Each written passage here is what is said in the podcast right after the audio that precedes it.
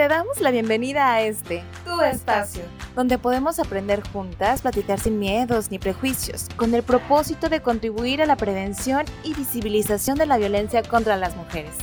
Esto es Voces Violetas, una producción de Gobierno del Estado a través del Instituto Colimense de las Mujeres, apoyado por el Indesol en su programa PAIMED.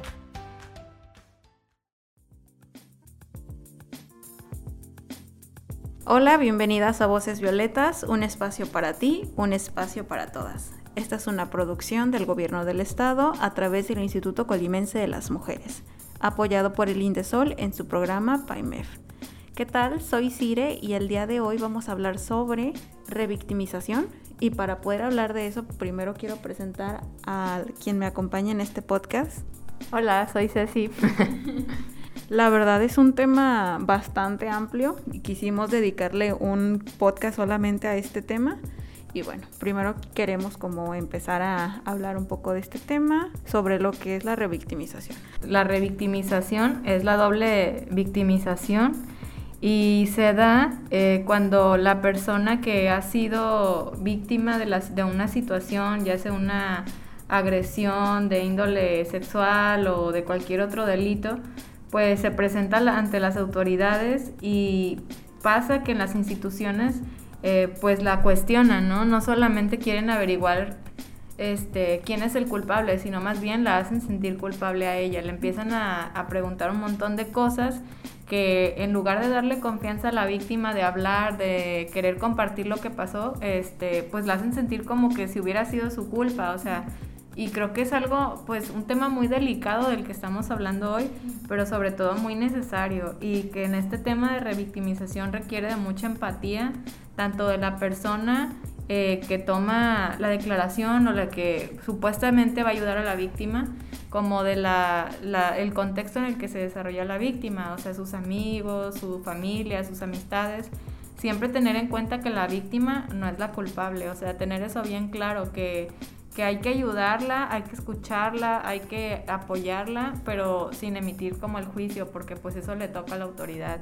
Eh, bueno, mencionamos que cuando se comete un crimen, lo que viene a la mente o lo primero que pensamos es encontrar este a la persona culpable y que, la, que se haga justicia, ¿no? Que pague quien comete este delito. Eh, y a veces se nos olvida la parte de qué pasa con la víctima. Si hay como, pues si la ley dice que se debe proteger a, las personas eh, y a las ciudadanos y ciudadanas, pues no solamente hacer justicia, sino también ver por el bienestar de esta víctima, qué necesita, qué requiere, requiere ayuda psicológica, requiere terapia, requiere acompañamiento en algún proceso jurídico.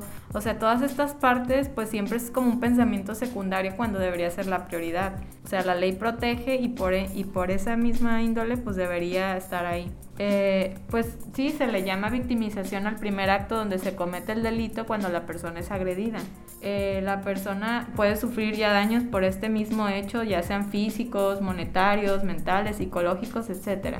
Y cuando esto sucede, se le atribuye la culpa a la víctima, es decir, una victimización secundaria o revictimización siendo la respuesta que da el sistema una víctima. El Estado tiene la obligación de cuidar el proceso para obtener justicia y las posibles reparaciones del daño, que no sean más difíciles o no, no impliquen más complicaciones para esta persona.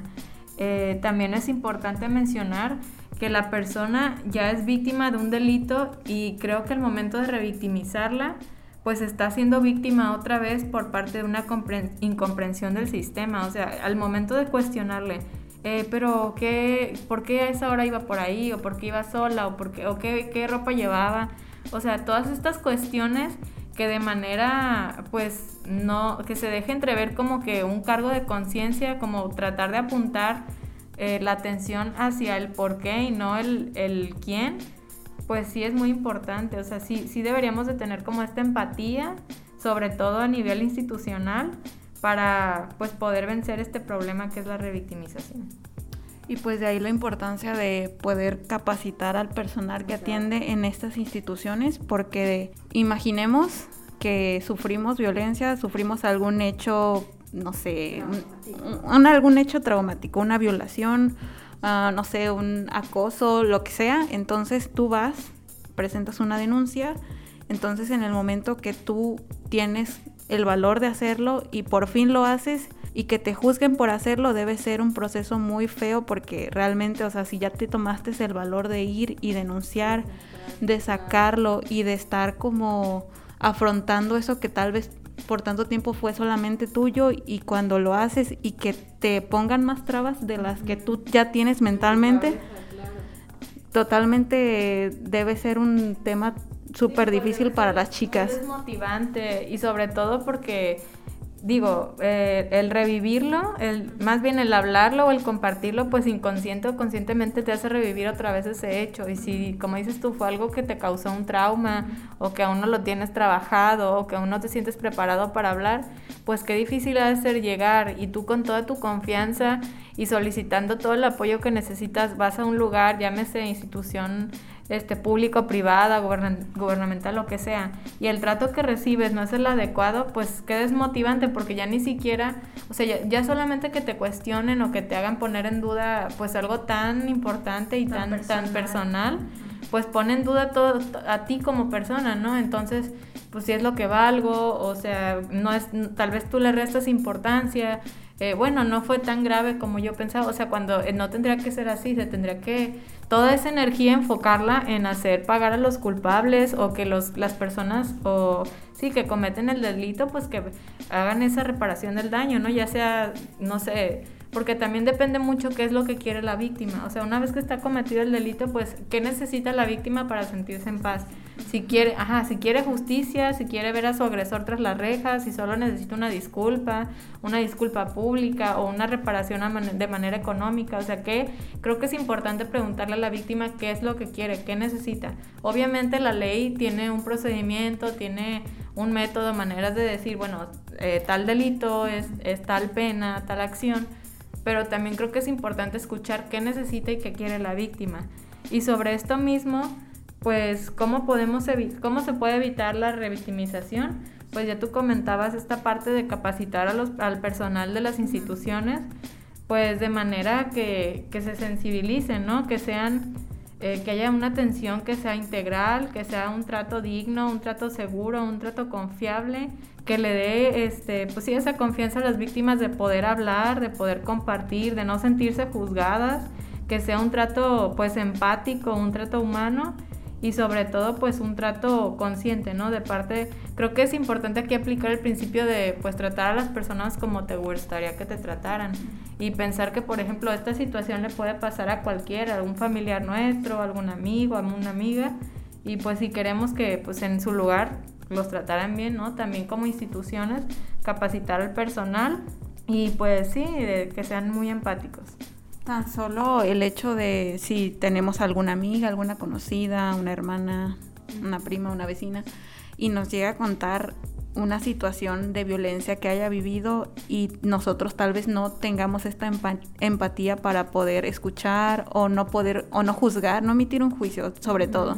Y siento que también esto es muy importante porque normalmente cuando se hablan este tipo de situaciones, obviamente las hablas con alguien de tu entera confianza.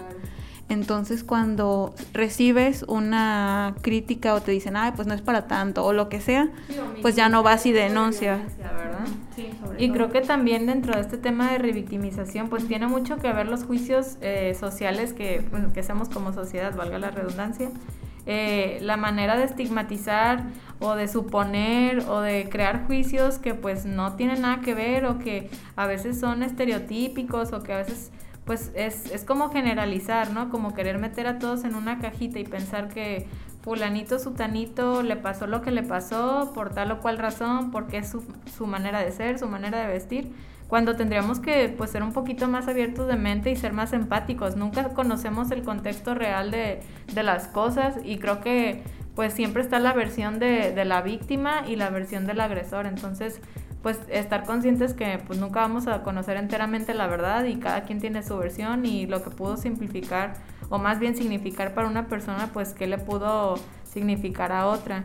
Eh, también tiene mucho que ver aquí el papel de los medios de comunicación y cómo es tomada, eh, pues más bien cómo se maneja la información dentro de, de las víctimas que, que, pues llegan a, a confesar su, más bien llegan a solicitar el apoyo.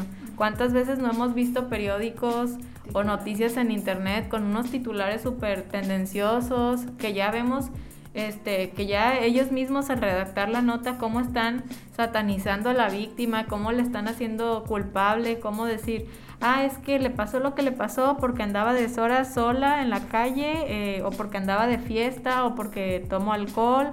O sea, eh, se supone que los medios de comunicación deberían ser objetivos e imparciales, entonces no tendrían por qué pues estar diciéndole a la gente cómo sentirse respecto a tal o cual caso.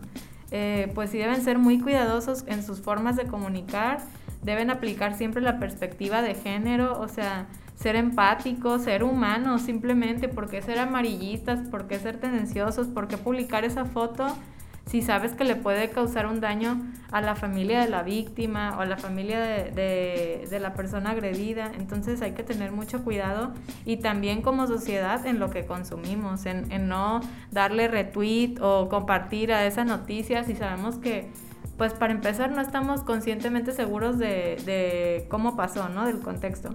Entonces, pues no, no seguir creciendo esta bola de desconocimiento, esta bola de nieve de desconocimiento, sino pues ayudar a, compartir cosas que de verdadmente sean útiles y conscientes. Sí, y pues la verdad, esto que mencionas de los medios de comunicación que con títulos tendenciosos y demás, muchas veces como que también generan la sociedad de, de ser un juicio machista, por así decirlo. Entonces, al verlo publicado, entonces las personas suelen tomarlo de referencia y al tener un tener perspectiva de género, pues la verdad es que ayudaría demasiado en este tema para que las mujeres o hombres o lo que sea se animen a denunciar o hagan algo al respecto.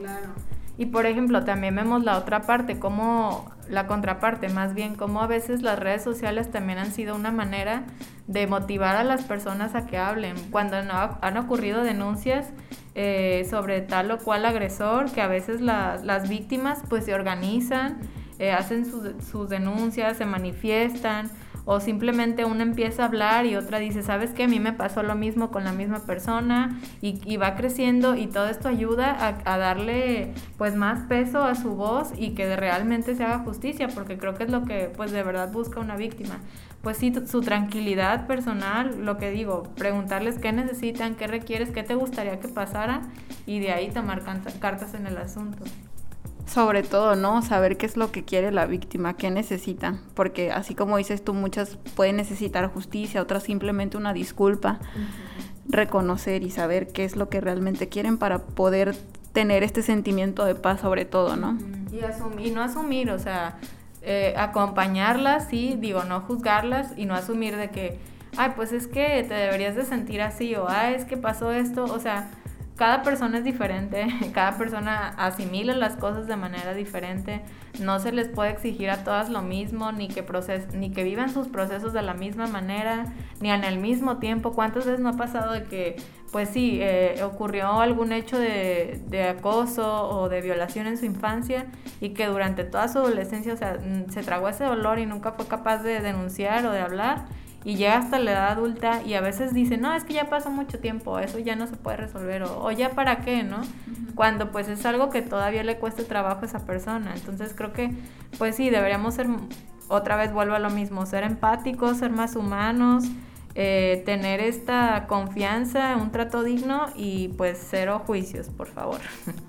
Por favor, no queremos juicios aquí en este podcast ni las personas que lo escuchan.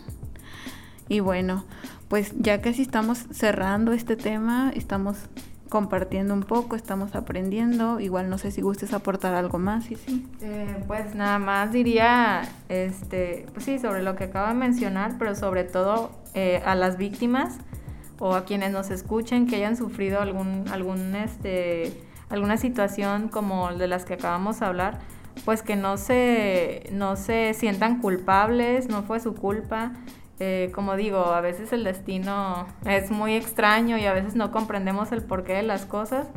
Y sobre todo que pues que se animen a denunciar, ¿no? Que a veces sí tarda, que a veces la justicia pues no tiene la velocidad con la que nos gustaría que se resolvieran los problemas, pero pues hay que confiar en los procesos y en las autoridades que aunque a veces no confiamos, pero pues sí hay que hay que confiar, hay que hablar siempre, nunca quedarnos calladas, hay que alzar la voz y sobre todo, pues si estás viviendo un hecho de violencia, no normalizarlo. O esta situación no es normal, no debería de ser así. Hay algo mejor que te espera al final del túnel. Entonces, echarle ganas, animarse a hablar. Eh, en caso de ser una persona que esté cerca de otra que vivió violencia, perdón, eh, pues estar cerca de ella, eh, apoyarla, no juzgarla, como les menciono, y pues sobre todo acompañarla. Qué bonito. La verdad, yo también invito a las mujeres que vivan, que conozcan a alguien más que viva violencia, pues igual ser empáticos. Eh, como dice Ceci, cada quien tiene sus procesos. Muchas veces nosotros quisiéramos hacer más, pero pues muchas veces no se puede. Así es que pues ser empáticos y al final de cuentas, como dice Ceci, hay luz al final del túnel. Y bueno, y bueno, es momento de despedirnos el día de hoy. Muchas gracias a todas las personas que nos sintonizaron desde su casa, coche, oficina o espacio en el que se encuentran. Voces Violetas es un programa del Instituto Colimense de las Mujeres, impulsado por Gobierno del Estado de Colima. Y bueno, muchísimas gracias Ceci por acompañarme en este episodio. Gracias a ti, Cira, yo encantada de estar aquí. Siempre aquí, Ceci, salvándonos la vida. ánimo, ánimo. Gracias y nos vemos en la siguiente emisión. Hasta luego.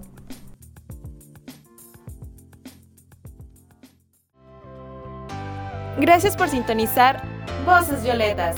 Un espacio para ti, un espacio para todos. Un lugar para aprender, escuchar y conocernos. Esta es una producción del Gobierno del Estado de Colima a través del Instituto Colimense de las Mujeres, apoyado por Indesol en su programa PAIME.